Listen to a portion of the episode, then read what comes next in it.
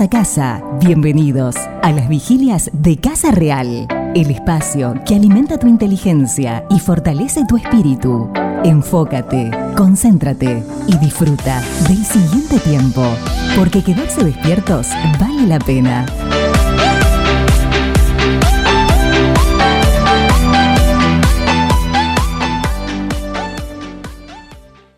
Muy bien, comenzamos aquí el segundo blog de nuestra programación del día de hoy. Hoy nuestro tema es la apostasía. La apostasía es un tema mm, que, que nos surge a la luz de la palabra de Dios y de las noticias que hemos recibido en esta semana. Mi querido Jorge, en este segundo blog tenemos el placer de recibir no solamente a la gente que se engancha desde este momento, sino también aquí falta para el trío, como en los años 80, para el trío Los Panchos, ¿quién falta? Falta nuestro querido Oscar. La gente preocupada, Oscar, ¿qué pasó? Le daba la bienvenida el viernes pasado, nunca apareció, fue arrebatado, nosotros nos quedamos, en fin, ¿viste cómo es esto? Se empezó a rumorear en las redes sociales, ¿no? Las redes sociales estaban en fire. Pero bueno, gracias es que, a acá vivo y estoy coleando. Es que las redes sociales a veces cuentan cosas que nadie cuenta. Es el pajarito. El pajarito. El pajarito de la verdad. Es como el pajarito de Maduro, ¿viste? Que cuenta cosas del más allá.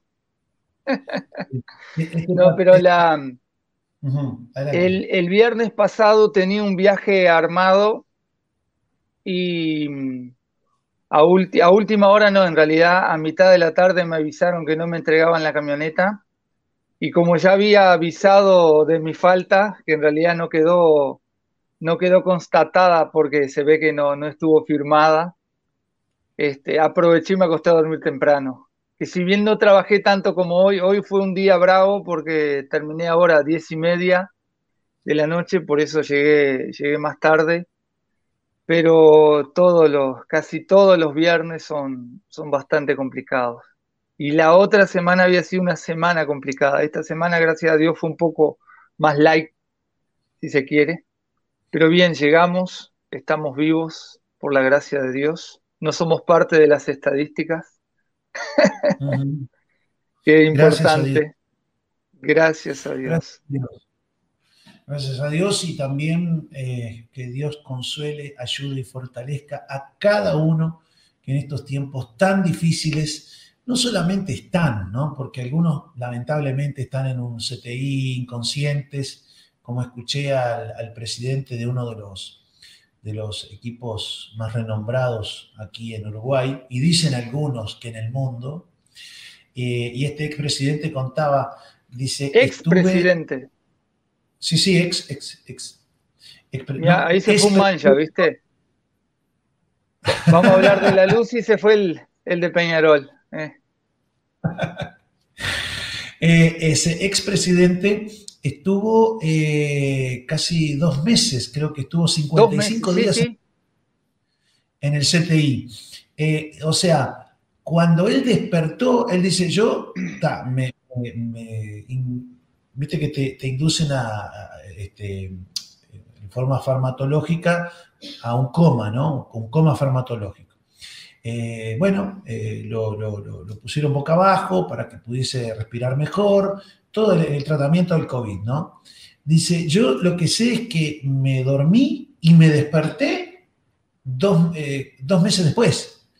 El cuadro, su cuadro había salido campeón, me enteré que mi cuadro había salido campeón, me enteré de un montón de gente que había fallecido, me enteré de todo un montón de cosas que, que para mí fue un segundo, porque yo simplemente me dormí y me desperté y ya habían pasado dos meses. Qué fuerte, ¿no? Sí. Eh, qué, qué, sensación esa, este, qué misterios que hay detrás de todo esto, ¿no? Qué misterios, Dios mío. Algunos ver, dicen yo... que, algunos dicen no, que no, la gente que, que, cuando muere les pasa algo parecido, porque algunos dicen, ¿cómo hacen esto para esperar hasta el día del juicio? Ya deben de estar cansados de esperar y no sabemos. Este, por ahí durmieron y despiertan, qué sé yo. Aunque algunos dicen, no, que mira, te mueres, sales de este cuerpo y vas patitas para el infierno y ahí estás despierto las 24 horas. Otros dicen que no, van para el cielo. Este, sí, hay, hay, diferentes, diferentes versiones. Pero a, mí, A, mí hace, a mí hace como 15 años me pasó algo parecido. Estaba subido arriba de una escalera y me desperté, no dos meses después, pero me desperté como cinco días después, internado. Eh, me caí de la escalera, eh, es más, no me acuerdo cómo subí a la escalera. Tengo vagos recuerdos, ¿viste? Y, me desperté cinco días después. Del, del, pincel. Sí, sí, no, no, no, no estaba pintando, estaba colgando unos globos por un casamiento. o sea, la gente se casó. Todo. Todo. No me, no me guardaron torta. Qué fuerte, qué fuerte, pero, qué fuerte. Pero, pero es así, la vida, eh, la vida es tan frágil y, creo que triste, no sé si tristemente, porque por algo Dios nos hizo así. Dice la Biblia que Dios le puso eternidad al hombre en el corazón. Eh, mm. Nosotros todos estamos de tal manera creados para la eternidad que de alguna manera creemos que somos eternos en esta vida. Por eso hay muchas personas que, viven jugando con su vida, jugando con fuego, como quien dice. Y hay gente que verdaderamente son más duros de matar que otros. Pero hay algunos que donde se descuidaron, se les terminó la piola, les llegó el tiempo y ya está. Le avisaron, se te terminó el boleto. Es como, como los que viajamos en ómnibus de campaña, era según a dónde íbamos a ir, era la cantidad de tiritas de, de la boletera que te daban. Había tiritas de a 50, tiritas de a 10, tiritas de a 2, tiritas de a 1. Y bueno, según las tiritas que tuvieras era hasta donde llegabas.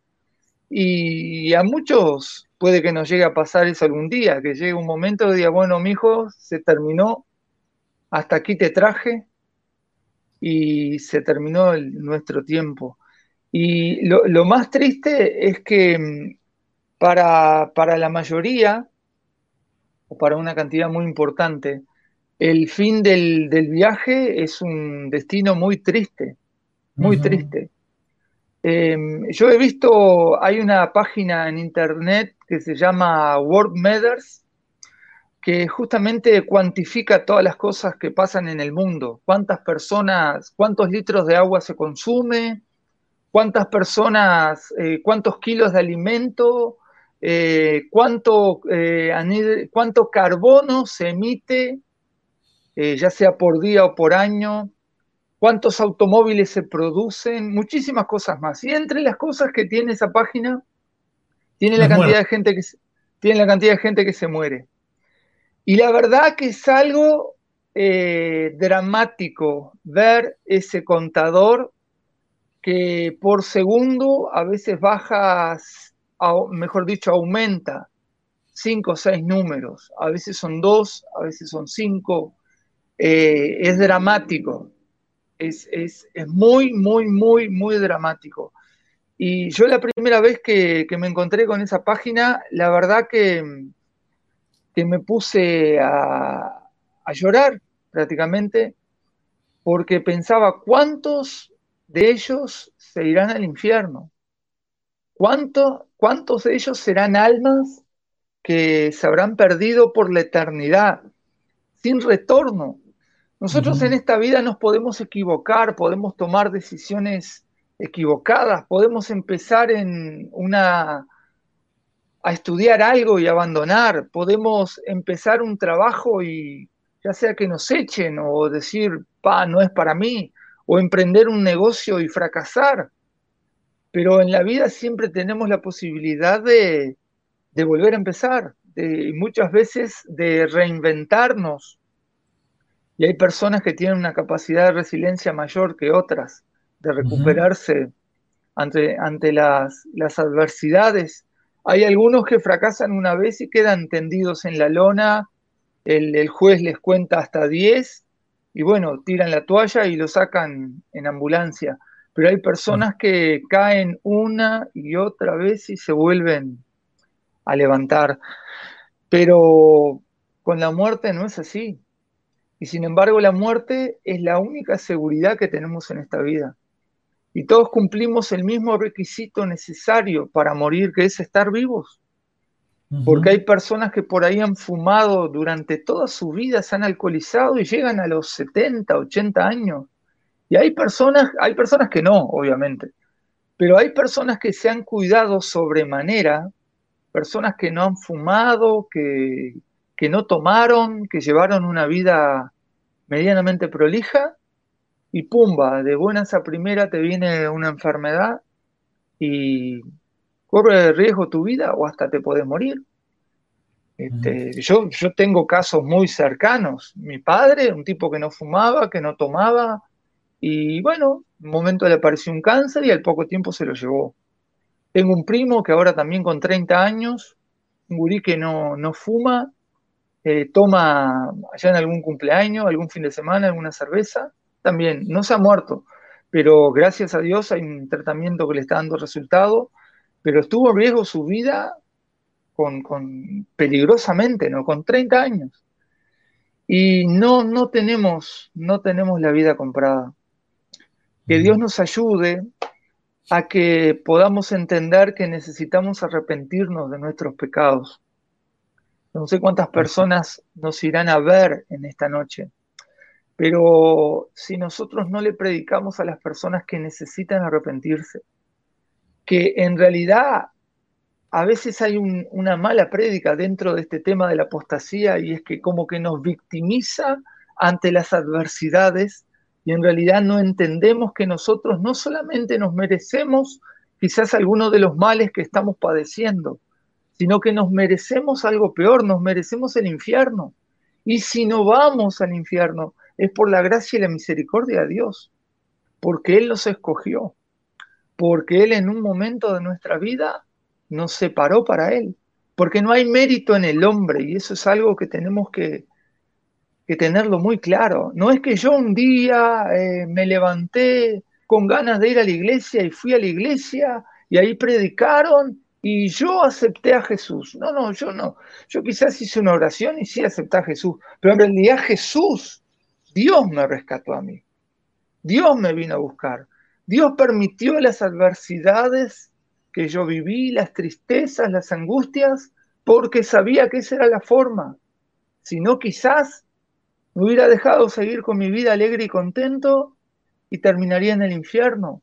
Pero Él tuvo misericordia. Primero Él. Siempre desde el inicio, desde el Edén, fue Dios el que tuvo misericordia del hombre. Y una y otra vez. ¿Cómo? Y la iniciativa de buscarlo, ¿no? Y la iniciativa de buscarlo, siempre, siempre, siempre, siempre. Dios lo fue a buscar, el hombre se escondió y una y otra vez trató con él. Y todavía sigue tratando. Y así estamos. Y así estamos. Querido Oscar, eh, sí, sabias palabras, sabias palabras. Tenemos que recordar que el que vino a buscar y a salvar lo que era perdido fue el Señor. No es que nosotros andábamos buscando a un Dios perdido. El Dios que creó los cielos y la tierra, el autor de la vida, vino a buscar y a salvar lo que estaba perdido. Y todos estábamos perdidos, todos, todos, todos, todos, todos, por cuanto todos pecamos. Bueno, mi querido Oscar, ya estoy en esa página mientras tú disertabas sobre esas cosas. Eh, muy interesante la página, ¿eh? World Meters, mediciones mundiales. Mediciones mundiales. Muy interesante, está en español. Eh, está en español. Hay un español. Y este, la verdad, eh, asustan los números, ¿no? Por ejemplo, hay una, hay una. Yo tengo un tweet fijado que dice que todos los días 8.500 niños mueren de hambre en el mundo. 8.500 todos los días. Eh, son alrededor de 3 millones y pico de, por año. Y esas cifras no nos tocan, no nos inquietan, quizás a la mayoría de nosotros, seguramente a los que estamos viendo esto por internet cómodamente en un celular o en una computadora, seguramente que no nos inquieta, porque el hambre no nos inquieta. El hambre es una pandemia que no ha llegado a nuestra puerta, no ha llegado a nuestro país. Si bien hay muchas personas que pasan muy mal, eh, no se compara con las realidades de algunos países de, África, mismo algunos países de, Asia Oriental, este, y sobre todo algunos sectores de, algunas, de algunos países. Y, esa página nos enfrenta con una realidad muy grande, muy, muy, muy grande, de, algo que yo siempre hablo, que es el egoísmo del ser humano, porque a nosotros nos preocupan las cosas que, nos pueden tocar. Nos preocupa la inflación, nos preocupa eh, el COVID. El próximo paro. El próximo paro, claro. Eh, y hay cosas que las tenemos tan ajenas a nuestra realidad que, no nos importan. Que Dios nos dé la, sensibilidad. Eh, yo, por ejemplo, también, eh, a, mí hay, temas que me molestan, ¿viste? Por ejemplo, hoy está muy en boga hablar mucho de Colombia y hablamos mucho de Colombia y nos olvidamos de otros países que hacen varias décadas que están padeciendo peor que Colombia. Ah, Pero Venezuela, sí, ya no hablamos más de Cuba. Este, Hemos naturalizado. Claro, claro, sí, sí, sí, sí, sí, sí. Hay muchas cosas que hemos naturalizado. Hemos naturalizado 40, 50 muertos por día. Cuando hace un año atrás eran 3, 4. Me acuerdo cuando murieron 10. ¡Oh! 10 personas murieron. Bueno, preparados. Este, pero, bueno, que Dios, Dios nos ayude. Nuestro tema hoy es este, especialmente el tema de la apostasía. Eh, hemos estado hablando con Jorge, no sé si estuviste escuchando la primera parte del programa, nuestro primer blog, hablando precisamente de que en los postreros días, dice el Espíritu, el Espíritu dice claramente que en los postreros días algunos apostatarán de la fe. ¿Mm? Hay versiones que dicen muchos. ¿Perdón? Hay versiones que dicen muchos. Ah, mira tú. Sí, sí. No, no, yo leí la, la, la vieja y querida Reina Valera del 60. Pero sí, bien, este, lamentable, pero que esto habla de una de las características de los postreros tiempos y de los últimos días. Ese es el, centro, ¿no? Que viene a ser una especie de los relámpagos antes de la gran tormenta. La gran tormenta es el día del Señor, porque el mismo Pablo dice a los tesalonicenses que el día del Señor vendrá, pero no sin antes manifestarse la apostasía y el hijo de perdición. Exacto. Eh, lo cierto es que mm, estuvimos hablando con Jorge de que la apostasía viene por oír. Estuvimos hablando acerca de la importancia de lo que oímos. Es tan importante lo que oímos, así como es importante lo que comemos, porque eso trae enfermedades que nos pueden ir, sacar de este mundo antes de tiempo. Así de la misma manera, nuestro, el oído de nuestra alma y el oído de nuestro espíritu es como una especie de paladar. El libro de Job dice que el oído para el alma y para el espíritu es lo que es el paladar para el estómago. Y, y tenemos que aprender a discernir de aquello que escuchamos, qué es lo que proviene de un espíritu mentiroso, de un espíritu engañador una persona que habla totalmente persuadida y convencida, llena de lógica, llena de argumentos, muchas veces bíblicos. Cosas que tienen toda la apariencia de la verdad, pero su esencia es la mentira. Una de las cosas que tiene la mentira es que se viste de verdad. y tiene la apariencia, la textura de la verdad. Habla, eh, o sea, eh, se viste de cordero, pero habla como dragón. ¿Mm? Ese es uno de los temas centrales de, este, de, estos blogs que estamos haciendo para las vigilias y de los tiempos de oración que vamos a usar. Y una de las cosas, este, este Oscar, que decíamos,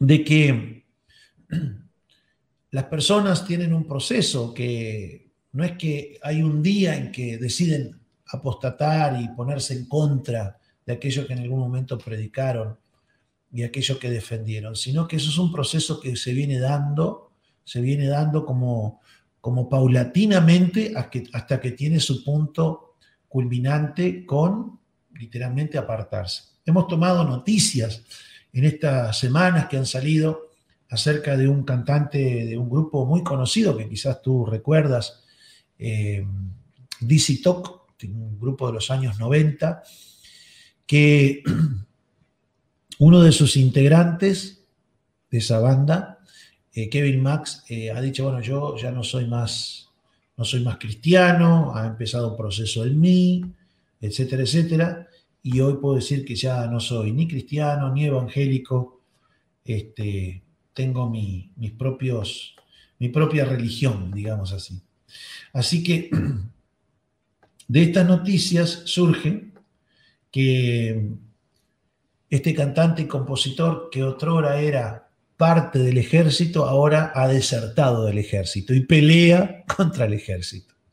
Y no solamente el caso de Kevin Mack, hemos hablado del hijo de John Piper, un conocidísimo teólogo. Creo que cuando estudiamos, este, ¿se acuerda Nessie? Estudiamos eh, muchos de los libros de teología que, estudiamos eran eh, de John Piper, ¿no? Un muchacho criado en el Evangelio, digamos. Y hoy, bueno, él juega en contra de todo eso. Así que el, punto es que estas noticias de alguna manera corroboran lo que la palabra de Dios y el Espíritu decía claramente que iba a ocurrir en estos tiempos. Y que también estos son señales de que los tiempos se acercan. Estamos en una especie, eh, hablábamos con, Jorge de que, que así como todavía no hemos llegado al invierno, pero ya se sienten los fríos del invierno, aunque todavía técnicamente no estamos en el invierno, de la misma manera pasa con los tiempos espirituales. No estamos en la semana de la tribulación, en la gran tribulación, no estamos en la semana 70, no estamos ante el gobierno del anticristo, pero ya se siente el frío, ya se ven los nubarrones, ya estamos experimentando señales y una de ellas es personas como esta que están, bueno, para sorpresa de muchos, pero nada nos sorprende para aquellos que estamos ahí en la palabra de Dios. El tema es que no nos pase a nosotros, ¿no? Porque todos estamos expuestos y donde otro ha tropezado, ha caído, si no dependemos de la gracia de Dios, probablemente nosotros caigamos en lo mismo. Así que te paso la pelota. Eh, ya hablamos con Jorge la primera parte y te escuchamos a ti. ¿Qué tienes para decirnos sobre este tema? Sí, tengo, tengo algunas cositas que, en realidad saqué de, otro, de otro autor, pero agregando a lo que tú hablabas en base a personajes famosos, em, también hay muchos que aún se mantienen, entre comillas, en nuestras filas, pero han apostatado de, la verdad. Eh, hay muchos que todavía los escuchamos predicar, hay muchos que todavía los escuchamos cantar. Cantamos sus canciones en nuestras congregaciones. Amamos como cantan.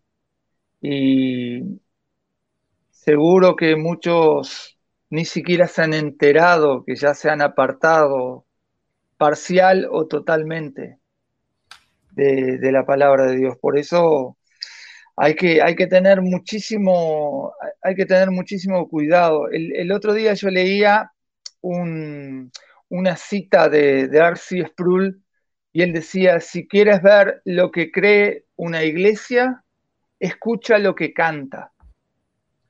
Y sin duda que es una gran, gran, gran realidad. ¿Puedes repetir este, que, se entrecortó ahí? Si quieres ver lo que cree una iglesia, escucha lo que canta. Dijo Arci Sproul. Y, y tristemente, no solamente se predican herejías y hasta estupideces, sino que también se cantan tonterías, canciones que porque el intérprete es cristiano la cantamos y en realidad no son canciones cristianas. Pero mm, yo les quiero leer algo, una parte de un libro que se llama Verdad en Guerra, de John MacArthur, y lo estuve leyendo y la verdad que, que, tiene varios pasajes, varias citas que son muy, muy interesantes. Primero que nada, una definición dice, la apostasía es el nombre técnico del serio error destructor del alma que se levanta desde el seno de la iglesia. Esta palabra está muy relacionada con la palabra griega divorcio y habla acerca del abandono, separación, defecto, la negación de la verdad en su conjunto. Y una, pregunta que se hace es, ¿puede un cristiano genuino salirse de la fe y convertirse en un apóstata? No sé si se hicieron esa pregunta hoy, si ya la contestaron. Este, la respuesta es no. La escritura es bastante clara acerca de eso. Aquellos que se separan de la fe, como Judas, simplemente demuestran que nunca tuvieron una verdadera fe desde el comienzo salieron de nosotros, pero no eran de nosotros, porque si hubiesen sido de nosotros, habrían permanecido con nosotros, pero salieron para que se manifestase que no todos son de nosotros. Primera de Juan 2.19. Jesús habló también de la verdadera oveja y dijo, yo les doy vida eterna y no perecerán jamás, ni nadie les arrebatará de mi mano. Mi Padre, que me las dio, es mayor que todos y nadie las puede arrebatar de la mano de mi Padre. Esto decía el Señor Jesús en Juan 10, del 28 al 29. Y muchas veces a nosotros nos sorprenden cuando un cristiano famoso, conocido, que quizás tanto nos bendijo, de alguna manera se separa. Y pensando en, esa, eh, en esas personas y leyendo esto, a mí me caben me entran demasiadas dudas. ¿Cómo una persona que bendijo mi vida, como una persona que era ungido, como una persona que miles lo seguían, llega un momento de su vida y cambia de rumbo? Porque hemos visto y nos hemos alegrado con algunos que estaban en el mal camino, que eran, yo que sé, satanistas, brujos, o que pertenecían a algunas organizaciones secretas y se convierten. Y gloria a Dios, revelan un montón de secretos y bueno. Pero nos sorprende negativamente cuando pasa esto con, con personas que, nos bendijeron, que, que nos alegrábamos con ellos. Es más, quizás hasta con personas que escuchábamos sus prédicas por YouTube o de otra forma. Pero miren cómo sigue, dice, sin embargo, existen montones de personas apóstatas. Desde los tiempos de Judas han habido, ha habido personas que profesan tener fe en Cristo, que se identificaban a sí mismas como discípulos, pero nunca acogieron genuinamente la verdad. Ellas pueden llegar a entender la verdad, hasta pueden llegar a seguirla con entusiasmo por algún tiempo. Ellas se pueden identificar con una iglesia, y por lo tanto convertirse en parte activa e integral de la comunidad cristiana terrenal. A veces se convierten en líderes de alguna iglesia, pero ellos nunca creen verdaderamente en la verdad con un corazón íntegro. Como la cizaña entre el trigo, tienen una apariencia de autenticidad por un tiempo, pero son incapaces de producir algún fruto útil. Mismo Jesús hubieron discípulos que dejaron de andar con él. En Juan 6, el otro día estuve leyendo Juan 6, 66, que me llamó mucho la atención el número del capítulo y el pasaje, cuenta que muchos ya después de estas cosas, porque Jesús había hablado de la dificultad de seguir, de lo que había que perder y todo lo demás, muchos ya no andaban con él. Y ahí es cuando él habla a sus discípulos y le dice, ¿quieren irse ustedes también? Y ahí Pedro le dice esa frase tan conocida, ¿a dónde iremos, Señor, si solo tú tienes palabras de vida eterna? Y, y de alguna manera a Jesús le pasó y también a, Pablo. Y viendo eh, todo eso, yo a mí, yo me llevo a, me, termino convenciéndome que es verdad. Las personas que se apartan, quizás en algún momento vuelvan a reconciliarse con el Señor, esos que apostatan de la fe. Creo que no puedo dudar en la palabra de Dios que aunque andaban con nosotros, que estaban con nosotros, que salieron de nosotros, no eran de nosotros. Y lo hicieron, se manifestaron justamente para que se evidenciara quiénes eran. Por lo tanto, un apóstata es un tránsfuga de la verdad, es un bandido de la verdad. Alguien que ha conocido la verdad, dado muestras de afirmarla, hasta quizás proclamarla en algún momento, pero al final la rechazó. El típico apóstata hasta puede pretender creer la verdad, pero en realidad se opone a ella y la quebranta. Es un enemigo de la verdad. Es un traidor de la fe y un enemigo secreto en la guerra por la verdad. Pero él quiere que todos piensen lo contrario. Por algo es una cizaña en medio del trigo, ¿no? Como leíamos antes. Dado que todo lo que hace socava la fe y corrompe la verdad, este tipo de gente plantea un grave peligro a la fe del rebaño, más allá de que en general intentan parecer amigables, piadosos y agradables. Es por eso que Jesús los compara con lobos rapaces vestidos de ovejas. El jueves eh, compartíamos en la célula sobre el diluvio y a mí me llamaba mucho la atención que la Biblia dice que entraron todo tipo de animales, animales que se arrastran y aves. Y también la Biblia cuenta ahí en Génesis 6, 7 y 8 que todo, no es que Noé salió a arriar a los animales en todo el mundo para ver si juntaba dos, leones juntos y uy, llegó con dos leones y el hijo ya había conseguido dos leones. Bueno, bueno, tirá tus leones y anda a buscar una cebra. No, Dios hizo que los animales fueran a la, al arca, ¿no? Eso, ¿no? No lo había pensado. Digo, pero ¿qué laburo debería ser buscar un casal de cada uno? Imagínate cazar un, dos, este, dos felinos, ¿no? Claro. Eh, dos elefantes. ¿Cómo hace empujando al elefante para entrar en el arca? Y eh, sin WhatsApp todavía, para no tener ese problema, ¿viste? De llegar y, había solo elefante. Y no, porque estaban cerca. Pero mirá una cosa, Dios lo llevó al arca. Y a mí otra, otra parte de, ese pasaje que me llamó muchísimo la atención, que si no me equivoco está en Génesis 7, 17 eh, me parece, que dice que después que entraron todos, Dios cerró la puerta del arca. Y era una pregunta que yo también en mi ignorancia, en mi desconocimiento, cuando yo les contaba que cuando era niño, yo tuve una Biblia del niño que era muy ilustrada y yo conocía la historia del Génesis, pero no sabía detalles, ¿viste? Y siempre me preguntaba, ¿cómo habrá hecho Noé para cerrar la puerta del arca, eh, sellarla, porque Dios, la puerta del arca se cierra, pero el agua entra? ¿Cómo habrá hecho? ¿Cómo? Y bueno, Dios cerró la puerta del arca. Y de alguna manera, el arca es la iglesia.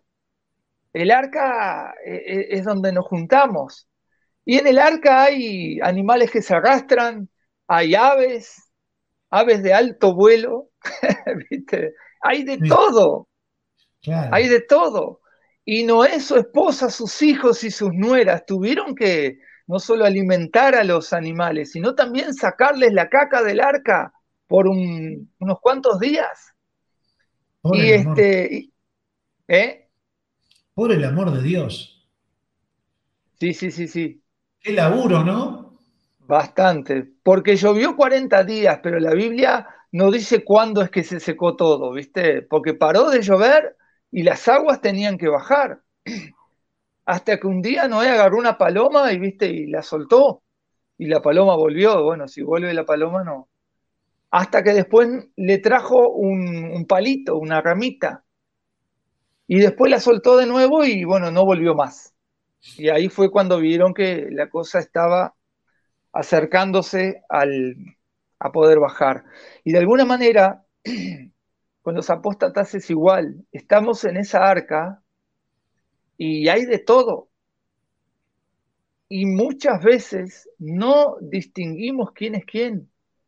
A ver, no nos olvidemos que uno de los hijos de Noé, eh, hay versiones de la Biblia que dicen que descubrió la desnudez de su padre el hijo menor, si no me equivoco, ahora no me acuerdo, creo que era Cam, ¿no era? Era el mayor. No recuerdo, era, muy chico cuando... Sí, sí, sí. Pero, mm, pero hay, hay, hay estudiosos que yo escuché hace un tiempo la versión que en realidad eh, esa palabra tiene que ver con que él más que descubrir la desnudez, no es que lo, que lo desnudó, que lo destapó y su padre estaba ebrio y, dormido, sino que en realidad él eh, lo violentó sexualmente. Eh, no sé si ustedes ya han escuchado, ya han leído sobre, sobre eso. Yo lo, leí la otra vez y la verdad que me, me impactó cómo la perversidad del ser humano estaba ahí, y de alguna manera todos vinimos de ellos, porque es verdad que todos vinimos de Adán y Eva, sí, sí, sí, pero después que se murieron todos, empezamos de nuevo desde ahí. Sí. Y, y desde ahí estaba el mal. Es más, Dios mismo le dijo a Noé que por más que él sabía que en el corazón del hombre era perverso y que nada bueno podía haber en él, él no iba a volver a eliminar todo el mundo eh, por medio de agua, ¿viste? Pero bueno, más allá de todo eso. Pero Jesús compara a los apóstatas con lobos rapaces, a esos que están infiltrados entre nosotros y convencen a un montón de gente. Miren, el credo del diablo a menudo tiene unos pocos elementos de verdad elegidos cuidadosamente en la mezcla, pero siempre diluidos y minuciosamente mezclados con falsedades, contradicciones representaciones erróneas, distorsiones y toda clase de perversión imaginable de la realidad. Juntémoslos a todos y el resultado será una gran mentira. Y hoy seguramente que todos los sábados en la casa o algunos sábados ya nos habrán golpeado mucha gente que vienen de dos en dos a predicar su evangelio y están convencidos de algo que, es falso. Por eso tenemos que, cuidarnos, tenemos que, que, ser sabios, ser sabios, buscar la sabiduría, velar, eh, ver lo que, como, como ustedes recién decían, ver lo que oímos. Es tan importante lo que oímos porque nosotros de alguna manera somos el resultado de todas las cosas que hemos oído. Hay personas que de chico les han dicho que no servían para nada y esa mentira se la han creído al día de hoy y hoy llevan vidas, si no han podido superar eso, vidas totalmente frustradas y fracasadas. Así como también hay otros que le han dicho que eran unos fenómenos y hoy también tienen vidas totalmente frustradas y fracasadas porque nunca supieron lo que era fracasar porque creían que eran fenómenos. Y hoy por hoy están patinando. Pero tenemos que tener muchísimo cuidado. no, no, no sé si me voy a extender más con esto. miren acá, unos pocos apóstatas son francos y agresivos en su oposición a la verdad, pero son más sutiles que otra cosa. Estos lobos vestidos de oveja son invariablemente conducidos por el mal y por motivos de engrandecimiento propio, tales como el orgullo, la rebelión, la gula, la lujuria o lo que sea.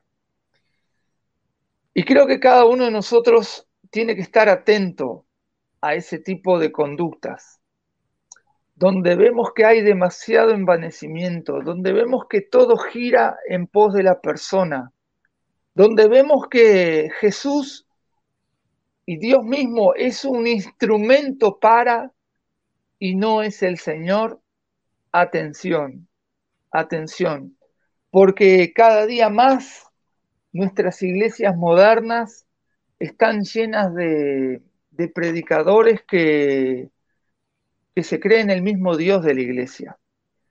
Y tristemente no hay falsos maestros sin falsos seguidores. Y los falsos seguidores terminan escuchando y obedeciendo más la voz del falso maestro que la voz de Dios. Es más, ni siquiera conocen la voz de Dios, porque no conocen la palabra de Dios.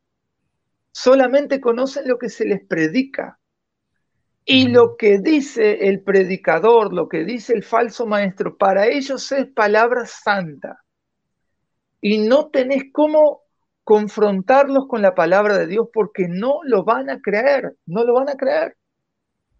Desde hace siglos tenemos una gran iglesia apóstata, y quizás algunos se ofendan, pero es la pura verdad, pero es la iglesia católica, que en realidad católica significa iglesia universal. ¿Por qué se llamaba iglesia católica? No era porque alguien dijo, bueno, llamémosla iglesia católica así como nosotros tenemos nuestra congregación que se llama Casa Real. No, no. Católica, la palabra católico significa universal. La iglesia era la única iglesia. Pero claro, llegó un tiempo donde se empezó a desviar y ahí hubo ese quiebre que para ellos fue una apostasía de parte de Lutero. Uno habla con un católico y Lutero fue un apóstata, que negó la fe, negó la Santa Iglesia Católica, predicó un nuevo evangelio y bueno, vaya a saber cuántas cosas más. Pero tristemente, cuando uno habla hoy con un católico y le pregunta, decime una cosa, ¿dónde nombrame un pasaje que diga que la Virgen María tiene poder para hacer milagros? Nombrame un pasaje que diga que San Expedito. El otro día me crucé con una señora y me pregunta, yo andaba comprando unos repuestos para mi camioneta y me pregunta, dígame, ¿no sabe dónde queda la iglesia de San Expedito? Digo, mire, doña, está bastante lejos, porque queda cerca de Tres Cruces y estábamos como a 12 cuadras. Digo, tiene que caminar como, mire, como 12 o 15 cuadras. Oh, pero yo le voy a decir una cosa, mire que más cerca que San Expedito está el verdadero santo, que es Jesús. Jesús es el Hijo de Dios. Y en realidad San Expedito no le llega ni a los talones. No, no, no, mi hijo dice. Pero no hay como San Expedito, me dijo la señora y se dio media vuelta y se fue. Bueno, ahí se fue ella con su fe. Y, y en realidad hay personas que tienen esa mentira tan arraigada en sus vidas que cuando tú le preguntas, ¿dónde está la Virgen María haciendo milagros? ¿Dónde está? No, no, no, no la tienen no te lo pueden decir, pero van a seguir fieles a su creencia. Y de alguna manera pasa con esto. También pasa con otros que pueden empezar de buena forma. Hay personas que nacen bien, nacen en un contexto sano, en una iglesia de doctrina sana, en una iglesia donde se predica la, la verdad del Evangelio.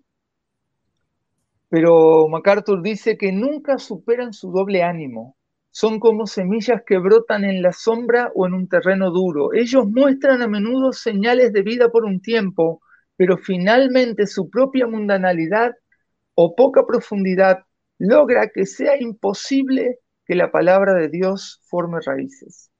A pesar de cualquier apariencia de vida espiritual que puedan mostrar, son incapaces de producir verdadero fruto y eventualmente caen no dejemos que la apariencia temporal de salud espiritual y vigor de principiante lo haga necio. Esto eh, hay que tener cuidado con eso. Cuando una persona de este estilo abandona la fe, se demuestra que él o ella nunca fue regenerado creyente.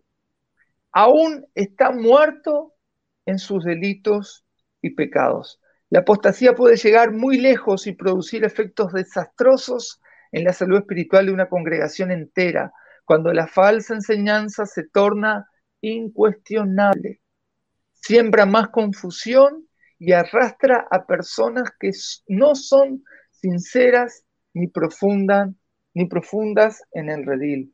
Si no nos resistimos vigorosamente a la apostasía, se va a expandir como levadura en los seminarios, denominaciones y otras instituciones cristianas. Así, la falsa enseñanza ataca a la iglesia como un parásito, afectando nuestro testimonio corporativo, inoculando a la gente en contra de la verdad real del Evangelio, proliferando a los discípulos falsos y con poco entusiasmo y llenando a la iglesia de personas que son realmente incrédulas. Y quiero hacer un paréntesis aquí. Creo que es MacArthur mismo que dice en, otros lugares que la iglesia moderna, la iglesia neopentecostal, es donde más se congregan los incrédulos y los no salvos, pero se congregan porque van a recibir lo que ellos quieren escuchar y no van, no, no tienen deseos de la verdad. Cuando se les predica la verdad, se van, se van. Y hay, hay, hay, algunos que dicen que no, a tal iglesia no pueden ir porque la prédica es muy dura.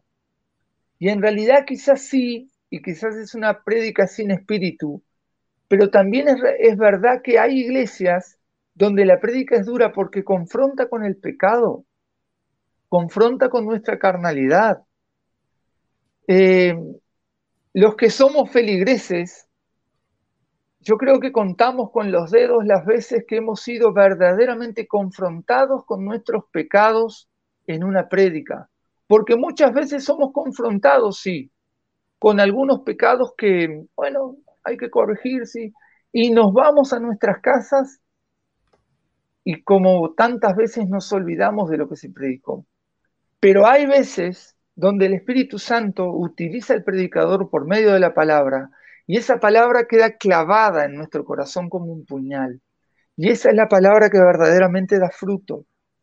Por esos motivos, la apostasía se ha apoderado de denominaciones e iglesias enteras esto no solo ahora, sino que ha ocurrido a lo largo de la historia. Obviamente la causa de la verdad se lesiona cuando esto ocurre. La gente que acoge la apostasía está destruida por causa de ella.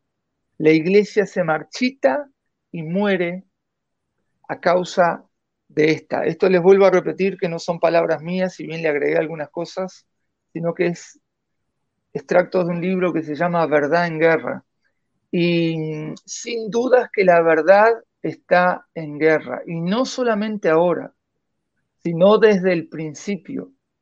Desde el Edén la verdad está en guerra.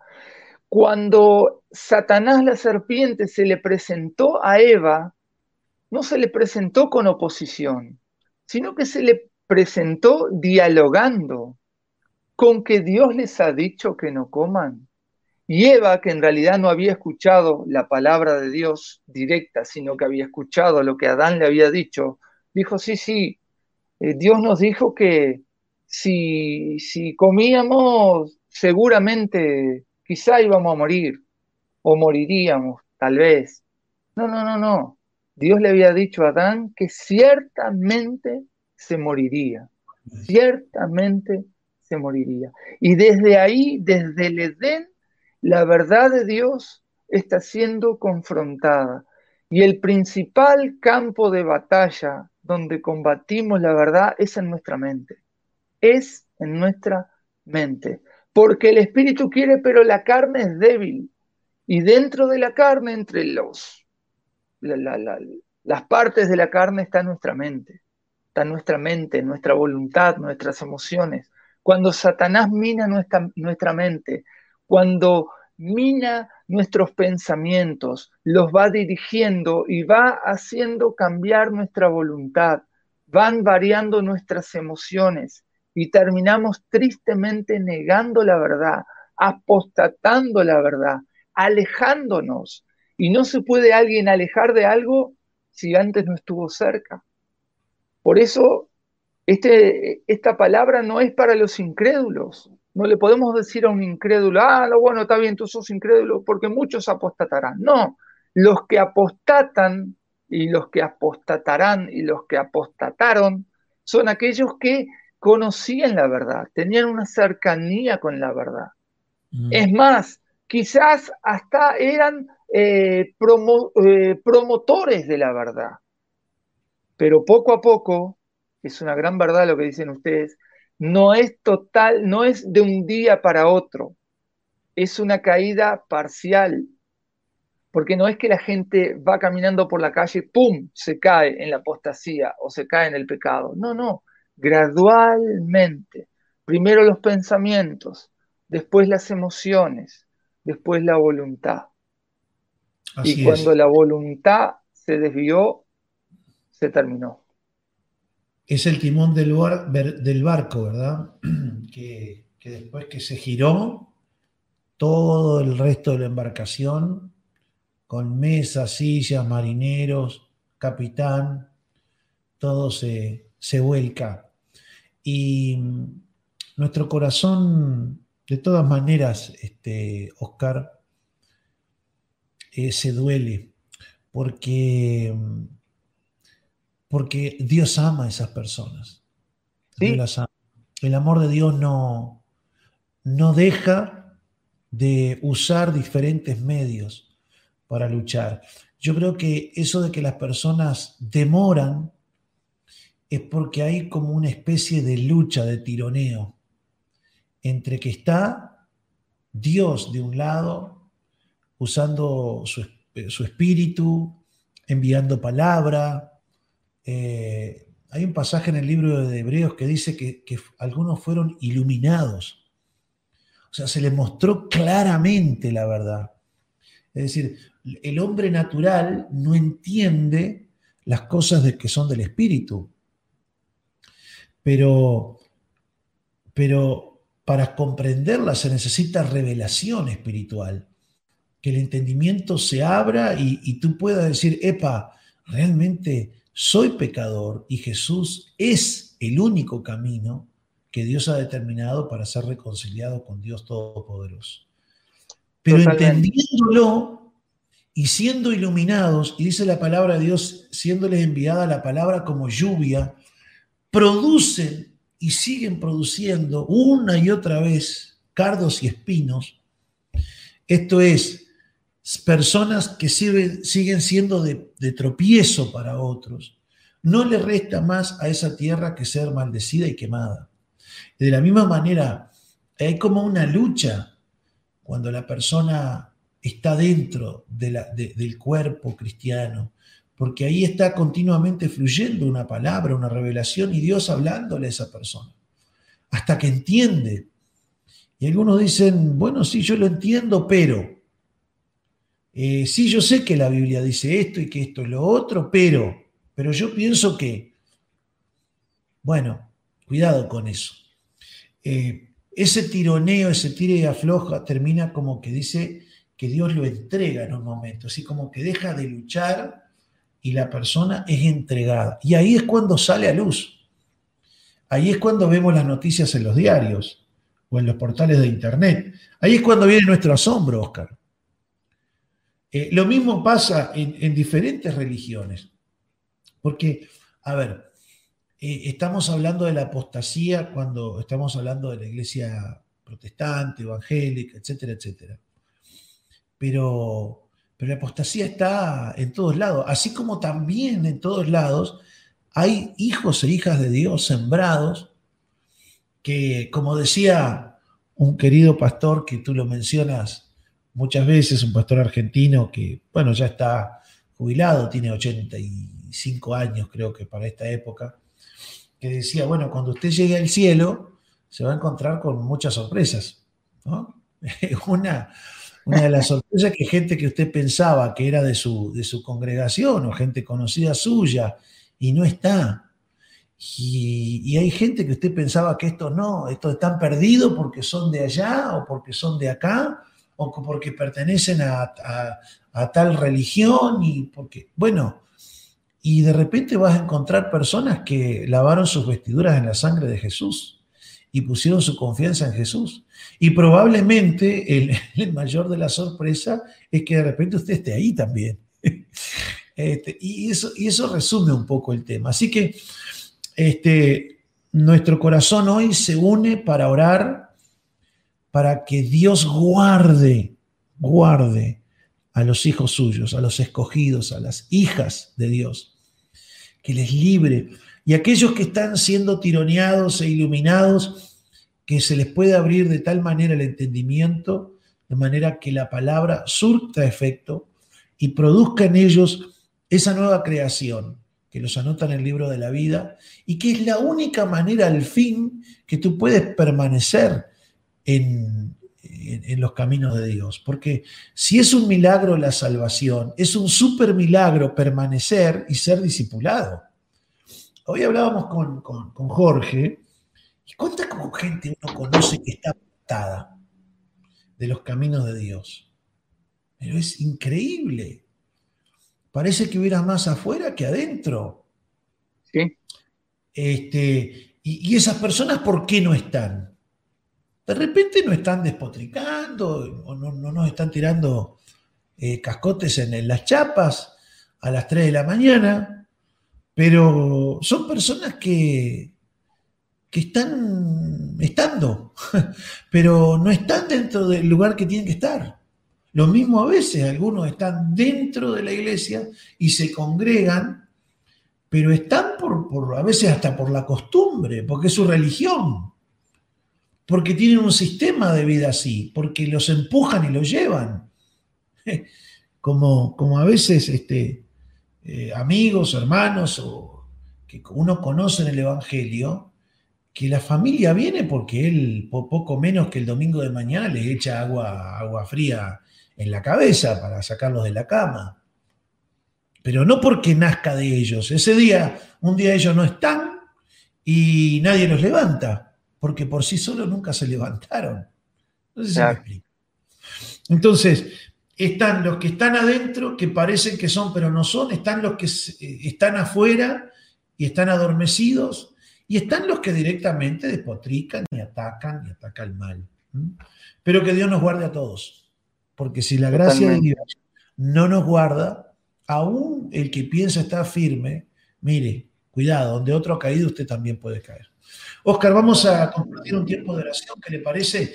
Y vamos a recibir a nuestro querido amigo también, este, Gustavo. Eh, Jorge, ¿usted está ahí? Sí, claro. Acá estoy, escuchando. Bien, bien, bien.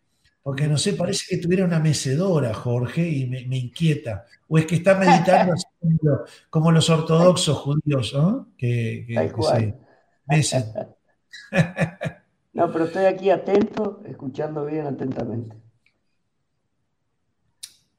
Vamos a orar, Oscar, eh, por favor. Oremos. Señor, te damos muchísimas gracias, Dios. Gracias porque en estos tiempos de tanta, tanta confusión, de tanto temor, de tanta apostasía, Señor, no solamente en estos tiempos, sino que desde el Edén, tu verdad es perseguida. Señor, y te damos gracias porque tú nos has mantenido firmes. Y de la misma manera, Señor, que sabemos que no hubo virtud en nosotros para buscarte, sabemos que tampoco la hay en mantenernos, porque si bien tratamos de, de esforzarnos, sabemos que si lo hacemos es por ti, Señor. Sabemos que cada día que disponemos nuestro corazón para orar, cada día que disponemos nuestro corazón para leer tu palabra, para meditar en ella. Cada día, Señor, que disponemos nuestro corazón, ya sea para llamar a un hermano o para estar con, con ellos de alguna manera, sabemos, Señor, que es porque así tú lo has dispuesto. Sabemos que es porque tú nos has guiado cada día a ti, Señor, cada día. Señor, gracias porque los tuyos ninguno se perdió. Gracias. Y oramos, Señor, por esos que son tuyos, pero que andan, Señor, como distraídos en este mundo.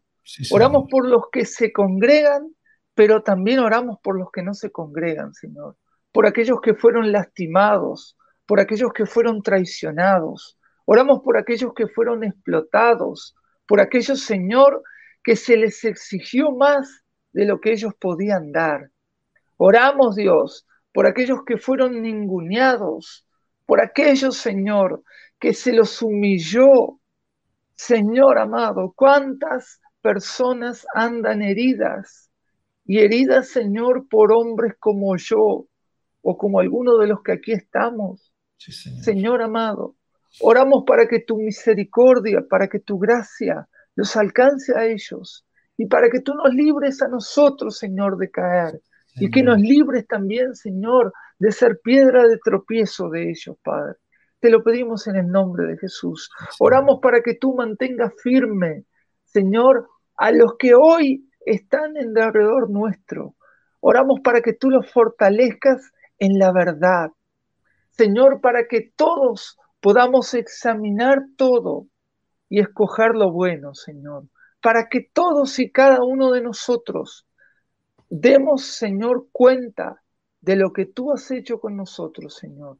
Para que todos y cada uno de nosotros, Señor, meditemos en tu palabra, examinemos, escudriñemos las escrituras, porque es la, la única manera que tendremos, Señor, de no ser engañados por oír a los espíritus engañadores. Líbranos de prestar el oído a aquellos, Señor, que están en el engaño, a los que sabemos, a los que hemos reconocido que están totalmente en el engaño, Señor, ya no los escuchamos. Quizás la mayoría de nosotros ya no los escuchamos. Pero te pedimos que nos libres de aquellos, Señor, que encubiertamente están predicando el engaño, que encubiertamente están cantando el engaño.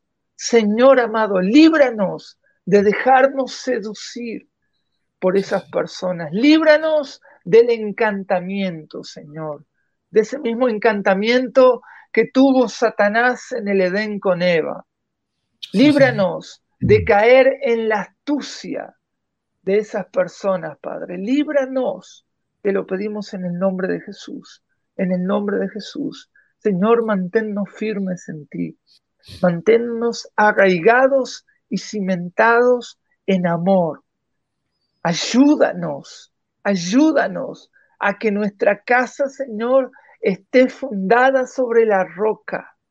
Ayúdanos, Señor. Ayúdanos. Oramos por esos que nos están escuchando y que tienen dudas, Señor, tanto sea de su salvación o mismo de la verdad.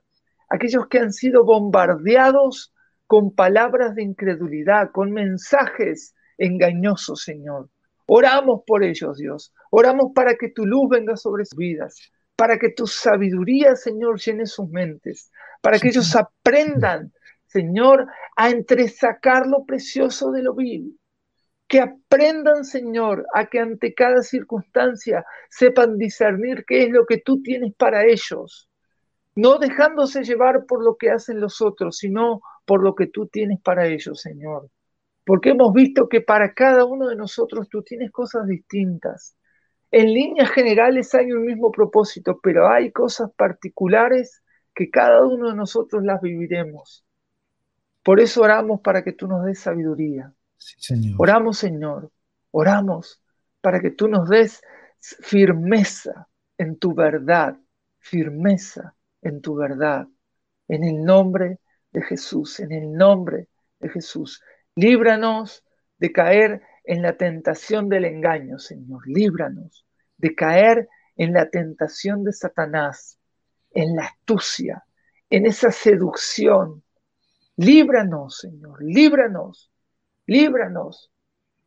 En el nombre de Jesús te lo pedimos. A ti sea toda la gloria, Dios. Amén. Amén. Amén. Así sea, Señor, así sea. Mis queridos Terminamos aquí nuestro, nuestro blog. Les recordamos nuestros eh, teléfonos. En algunos minutitos nada más vamos a volver para comentar todos sus comentarios que nos han dejado mientras estamos en el chat en vivo, mientras este programa se está emitiendo. Les recordamos que tenemos Telegram, y le recordamos que tenemos WhatsApp. Usted ahí en pantalla ya está viendo que en WhatsApp estamos en el más 598 97 936 937. Mientras que Telegram tiene más 598 92 366 700.